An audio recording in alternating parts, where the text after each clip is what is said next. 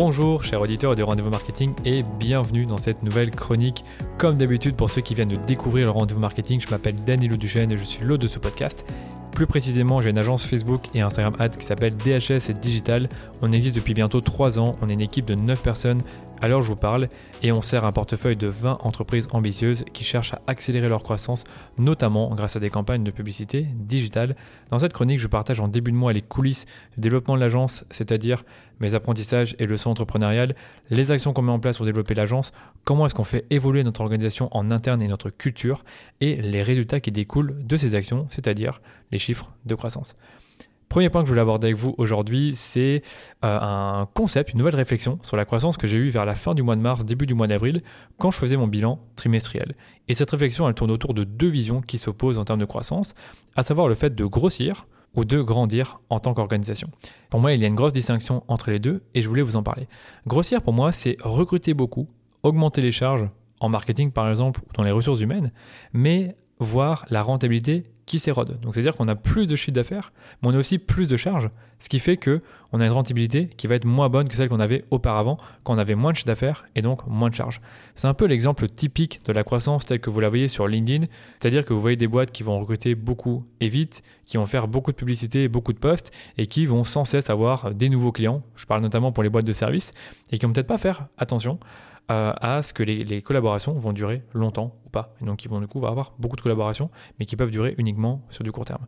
Donc, tout ça, c'est très sexy, mais c'est pas autant sexy que ça en a l'air. C'est chaotique, c'est stressant, on fait des erreurs, les clients sont pas toujours satisfaits et les personnes dans l'organisation peuvent être perdues si ça bouge trop vite. C'est un constat que je fais simplement en me renseignant un peu autour de moi, en voyant les autres agences qui se développent et un peu ce qu'elles me disent euh, dans les coulisses, mais aussi pour moi l'avoir un tout petit peu vécu à mon échelle, je sais que c'est pas facile de grossir vite, d'avoir plein de nouveaux clients et d'avoir plein de nouvelles personnes dans l'équipe, enfin plein, euh, d'avoir quelques nouvelles personnes dans l'équipe qui arrivent et qui doivent encore découvrir le job et les process. Et puis il y a toute la question de rentabilité, parce que grossir trop vite, c'est coûteux et ça diminue vos marges. Or, si vos marges diminuent, à la fin du mois, vous avez moins d'argent sur votre compte en banque, donc votre société elle est en moins bonne santé. Quand je dis moins d'argent, c'est moins d'argent que ce que vous auriez eu si vous aviez des meilleures marges comme celles que vous aviez auparavant. Et pour moi, la profitabilité pour une entreprise, c'est la priorité. C'est même la vie en quelque sorte. Moi, je préfère générer 30 euh, 000 euros de revenus par mois avec une marge de 50% par exemple, que de générer 50 000 euros de revenus avec une marge de 25%. Si vous faites le calcul, vous verrez que gagner 30 000 euros de revenus, c'est plus intéressant pour vous que gagner 50 000 euros de revenus avec une marge de 25%. Et je vous avoue que pour DHS, c'est un peu ce qui s'est passé. C'est qu'on a vu nos marges euh, diminuer de, moitié, euh, si je reprends vraiment l'année 2021 à cette même période et l'année 2022, donc euh, là maintenant. Et je ressens encore plus cette année parce qu'il y a deux mois, on a recruté une nouvelle personne qui s'appelle Zoé.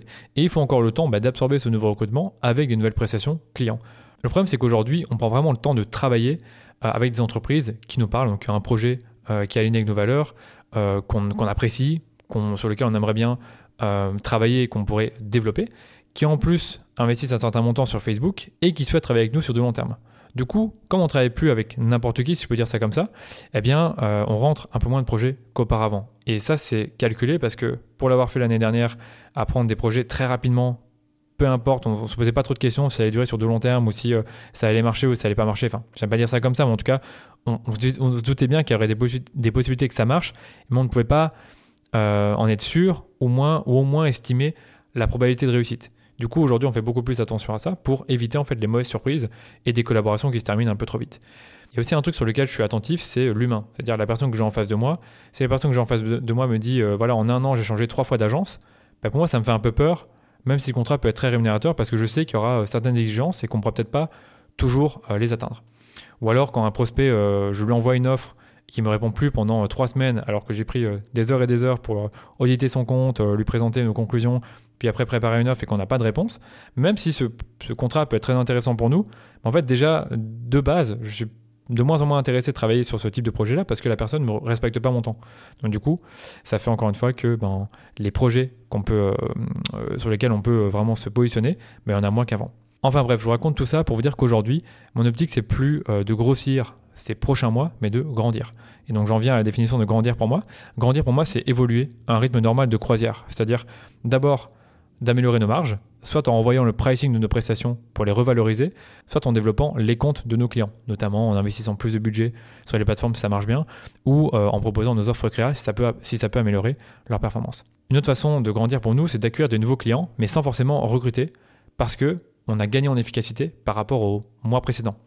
Donc là, on cherche à être plus productif avec le même nombre de personnes, et donc simplement de, faire en sorte que euh, bah, chaque personne euh, puisse performer au maximum de ce qu'elle pourrait performer grâce au fait qu'on a des process, des bons process qui sont en place et que chaque personne est sur le meilleur poste pour elle. Deuxième façon de grandir pour nous, c'est d'accueillir des nouveaux clients, mais sans forcément recruter, parce qu'on gagne en efficacité. Donc on cherche vraiment à être meilleur que ce qu'on était il y a trois mois, donc de faire les choses mieux, peut-être un peu plus rapidement, euh, plus efficacement, et donc euh, de faire en sorte, encore une fois, de, de perdre moins de temps sur des choses qui apportent moins de valeur pour nos clients. Ça, c'est un truc sur lequel on essaye de bosser ces derniers mois. Et la dernière façon de grandir pour moi, c'est de développer nos propres business units au sein de l'agence et donc d'essayer de créer des synergies entre elles. Donc au départ, DHS Digital, c'est juste une agence qui faisait des campagnes Facebook et Instagram et c'est tout. Depuis un an et demi, on fait de la créa. Là, on a commencé à faire un tout petit peu de conseils, mais c'est pas énorme et je pense qu'on pourrait développer encore un peu plus ça. Et il y a également les formations en ligne que je propose euh, en mon nom sur le coup, qui sont pas vraiment euh, brandées DHS, mais qui sont brandées à mon nom, mais peut-être qu'elles pourraient être un jour brandées DHS. Et en plus de ça, je trouve qu'il y a des synergies entre euh, ces différentes activités. Par exemple, la synergie la plus évidente, c'est le fait que quand un client nous fait confiance sur la gestion des campagnes, eh on peut lui proposer de la créa, donc de la création de contenu, pour améliorer la performance des campagnes. Et aujourd'hui, dans notre portefeuille, tous n'ont pas encore, euh, nous ont pas encore fait confiance sur la partie créa. Donc pour nous, bah, une façon de se développer, c'est de convaincre nos clients existants euh, que certaines de nos offres, de nos nouvelles offres, qui peuvent être la créa, mais aussi multicanal, peuvent les aider à développer plus leur business. Et aussi, ce qu'on fait depuis peu, et j'en parlerai après, c'est qu'on essaye de mieux structurer nos offres et de les faire évoluer à la fois dans le pricing, mais aussi dans ce qu'on va proposer concrètement aux clients. Et du coup, chez DHS, on veut alterner entre ces deux phases, donc des phases de croissance qui sont plus intenses, donc recruter plus, être plus agressif pour signer des contrats, et des phases où on consolide un peu plus. Donc de l'extérieur, on ne dirait pas qu'on grandit, mais en fait c'est bien le cas, et je vous le prouverai à la fin de cet épisode. Et cette vision de la croissance ben, change un tout petit peu le pansement, la direction qu'on a prise l'été passé, où j'avais vraiment cherché à accélérer euh, en recrutant plus. Ce qui fait que depuis 9 mois, bah, on a grossi, comme je vous le disais, euh, mais on n'a pas forcément vu nos marges s'améliorer. Et comme les marges ne sont pas améliorées, je pense que la meilleure chose à faire, c'est de chercher d'abord à les remettre au niveau qu'elles étaient auparavant, avant de chercher à recruter plus. Donc là, je pense que ces prochains mois, on va continuer à, à se développer, à développer le chiffre d'affaires, mais avec la même équipe, donc à un rythme plus mesuré. Et autrement dit, on va grandir et non grossir. Durant l'été, je pense qu'on va encore se stabiliser et éventuellement accueillir un ou deux nouveaux clients si on a la bande passante pour le faire. Et en termes de recrutement, je pense qu'on va engager une nouvelle personne pour constituer une nouvelle équipe média. Donc aujourd'hui, on a deux équipes médias et l'idée serait d'en constituer une troisième. Et comme je le disais aussi le mois dernier en mars, eh on recrute des stagiaires et des alternants pour épauler chacune des équipes. Donc l'équipe média, l'équipe créa et l'équipe growth. Donc si ça vous intéresse de la rejoindre en tant que stagiaire ou si vous connaissez quelqu'un qui recherche un stage, eh bien on recherche des stagiaires pour soit faire des campagnes Facebook et Instagram, soit faire de la créa, ça peut être des visuels, des vidéos, ou soit nous aider dans nos actions qui permettent de développer l'agence. Ça peut être par exemple du, marketing, euh, de la prospection, de la création de contenu. Donc si vous pensez avoir le profil, eh ben, n'hésitez pas à me contacter à l'adresse hello.dhsdigital.eu et nous laisser une candidature spontanée. On passe maintenant à un deuxième point qui a fait partie de nos discussions et de nos priorités le mois dernier, c'est euh, l'importance stratégique du pôle créa. Le pôle créa, c'est notre équipe qui crée des contenus euh, pour les campagnes Facebook et Instagram Ads de nos clients, qui existe depuis presque un an et demi, mais qu'on a vraiment envie de développer et de, rendre, de le rendre de plus en plus indépendant de notre service de gestion de campagne. Et donc, ce qu'on a d'abord fait, c'est réfléchir à tout ce qui concernait la rentabilité euh, du pôle créa. Est-ce que ce pôle créa, par rapport à la production qu'on en fait, est-ce qu'il est rentable? Et en fait, on a, euh, on, a, on a essayé de mesurer ça en faisant un Excel où on a pris chacun de nos comptes clients et on a regardé la production créa qu'on faisait pour chaque client pour voir où est-ce qu'on était euh, le plus rentable, où est-ce qu'on était le moins rentable. Donc on a pris pour chaque client le nombre d'images qu'on produisait, le nombre de carousels et le nombre de vidéos pour voir justement si euh, on est euh, rentable dans la production. Parce qu'on avait remarqué, a remarqué que les revenus du pôle créa ont augmenté ces derniers mois, mais ils n'ont pas augmenté aussi vite que la production. Donc c'est là qu'on s'est dit qu'il y a un petit problème par rapport à ça. Et en fait, le résultat de ce tableau Excel, qui nous a pris quelques heures pour être réalisé, parce qu'il a fallu comptabiliser pour chaque client tous les contenus qu'on a créés pour eux, eh bien on a vu comme résultat que pour certains comptes, la créa n'est pas rentable. Parce que quand on calcule euh, pour ces clients-là le, forfait qu'on a proposé, donc le coût du forfait par rapport à ce qu'on a vraiment produit et les quotas qu'on s'est fixés au départ, ben, on s'est rendu compte que souvent, trop souvent même, on a dépassé ces quotas. Donc ça veut dire qu'on a travaillé en quelque sorte gratuitement, j'aime pas dire ça comme ça, simplement parce que ben, les, campagnes le demandaient et qu'on voulait bien faire pour nos clients. Donc du coup, une erreur qu'on a faite, enfin que j'ai faite plutôt, c'est de ne jamais vraiment avoir imposé un quota maximum de créa par client. En fait, on a toujours voulu se montrer flexible et produire ce qui était nécessaire pour le compte pour qu'il performe, c'est-à-dire produire parfois plus certains mois parce qu'il y, a plus de campagnes, il y a plus de, budget, et parfois moins d'autres mois. Et on se disait que d'une façon ou d'une autre, ça allait s'équilibrer. Et là, malheureusement, bah, ça n'a pas vraiment été le cas parce qu'il y a certains clients bah, pour qui euh, chaque mois, bah, on dépassait ses quotas. Ce qui fait que, euh, comme on n'a jamais été clair avec le client sur le nombre de créas exacts qu'on va produire, donc par exemple 10 images, 2 vidéos, 3 carousels, comme on n'a jamais été clair là-dessus, malheureusement, euh, c'est difficile de, réduire la production, en tout cas de, stopper, de, limiter la production, alors que c'était nécessaire de produire plus. Je ne sais pas si vous voyez ce que je veux dire. Donc du coup, suite à ça, action-réaction, comme on dit, on a fait une refonte de nos packs créa. On a créé à la fois un pack starter et un pack growth. Donc auparavant, on avait un seul pack avec un certain nombre de créas qu'on produisait, mais comme je vous le disais, le nombre était flou, puisqu'en fait, ça dépendait vraiment des besoins de la campagne, donc on ne s'est jamais vraiment fixé sur un nombre de créas. Et aujourd'hui, on a vraiment fait attention pour chaque pack, dire quel est le nombre de créas qui vont être produites, combien de déclinaisons, euh, quel est le prix par traduction, et quel est également le prix si on dépasse le quota qui est fixé au départ. Donc le fait d'avoir un pack starter et un pack growth fait que aujourd'hui pour les clients qui ont besoin de plus de créa, on peut les orienter vers le pack growth plutôt que le pack starter. Et pour ceux qui sont sur le pack starter et qui ont besoin par exemple de un ou deux contenus en plus que ce qui était prévu au départ, ben, nous on facture le surplus euh, sur base d'un prix par créa. Donc je ne vais pas vous dire les prix forcément, mais juste pour vous dire un peu la logique qu'on a essayé d'employer pour faire en sorte de euh, rééquilibrer tout ça et de ne plus produire à perte en quelque sorte, j'aime pas dire ça comme ça, mais c'est vraiment ce qu'on a constaté ces derniers mois en observant notre production et la facturation euh, de ces packs créa. Maintenant, la prochaine étape, bien sûr, c'est de présenter ces nouveaux packs à nos clients existants, notamment à ceux pour qui ben, notre production est plus élevée que prévu. Donc, comme vous vous en doutez, ce sont des discussions qui ne seront pas faciles, mais qui permettront à la fois de mieux cadrer nos prestations, de mieux valoriser le pôle créa, en tout cas plus qu'auparavant, et d'améliorer notre profitabilité, puisque je vous parlais tout à l'heure qu'on cherche à augmenter nos marges. Deuxième point important sur le pôle créa, c'est que comme on le voit de plus en plus comme une vraie entité au sein de DHS, on cherche à le mettre mieux en avant grâce à des supports donc des supports qui vont le rendre plus tangible à la fois pour les clients, mais aussi pour nos prospects. Donc ce à quoi on a pensé, c'est d'abord de euh, refaire un deck commercial qui va être uniquement dédié au pôle créa, mais également de faire une page dédiée sur le site de DHS qui va parler du pôle créa. Donc euh, le deck commercial est quasiment terminé et la page qui va parler du studio créa ou du pôle créa, on verra comment on le, comment on prénomme, eh ben, elle va bientôt arriver, je pense, au mois de mai ou au mois de juin. Et normalement, on aura, j'espère un jour, dans quelques mois, un directeur ou une directrice artistique qui va mener le pôle créa et qui va le développer. Ça, c'est un peu l'idée euh, pour développer ce pôle créa. Et pour réaliser cette vision, bah, on a besoin bah, de montrer à nos clients l'importance du pôle créa pour que eux nous fassent confiance, pour qu'on développe plus de contenu pour eux, mais aussi pour que les prospects que j'ai au téléphone et qui veulent travailler avec nous se disent que c'est une bonne chose de nous faire confiance aussi sur la création de contenu.